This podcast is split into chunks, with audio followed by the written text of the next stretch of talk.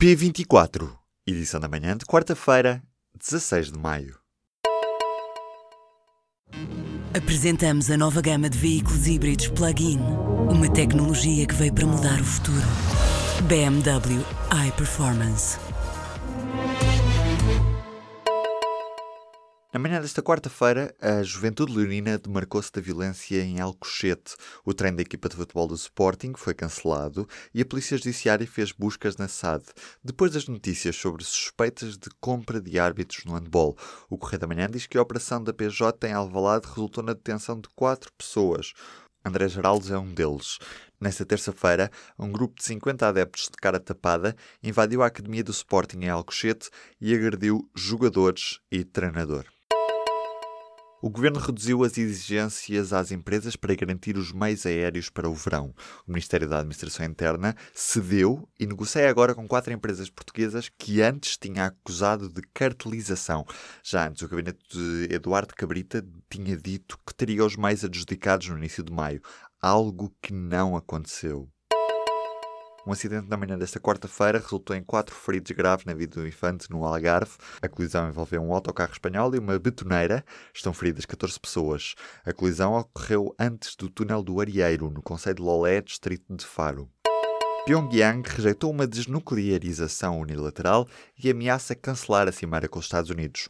Em resposta ao Conselheiro de Segurança norte-americano, os norte-coreanos afirmam que não têm interesse numa desnuclearização ao estilo líbio. Apesar da promessa de se acabar com as armas nucleares no país, ainda não há contornos definidos para o processo. O primeiro-ministro israelita diz que os métodos não letais não funcionam em Gaza. Benjamin Netanyahu diz que tentou minimizar as vítimas de segunda-feira, mas que se sentiu provocado na tentativa de pressionar Israel.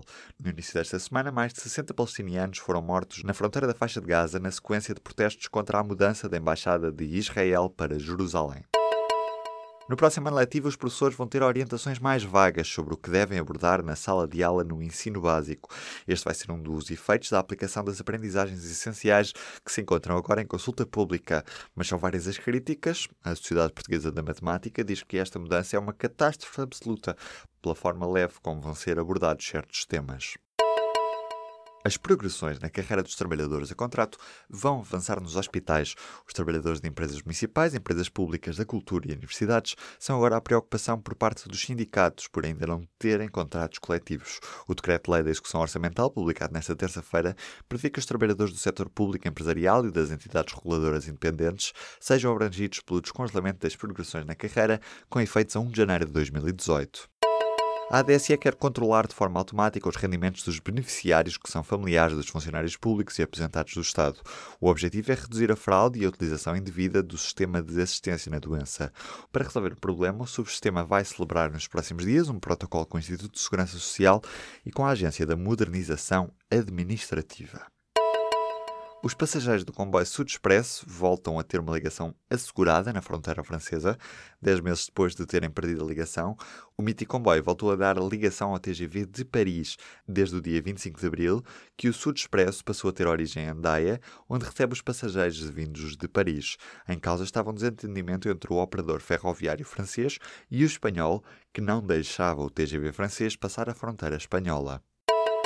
O Mirador de São Pedro de Alcântara, em Lisboa, vai estar mais um ano em obras. O concurso público para o que ainda falta fazer vai ser agora lançado. A Câmara Municipal de Lisboa estima que os trabalhos comecem dentro de seis meses e que durem outros tantos. As obras de estabilização do terreno já terminaram há alguns meses, mas ainda falta fazer o arranjo paisagístico da plataforma inferior do Mirador.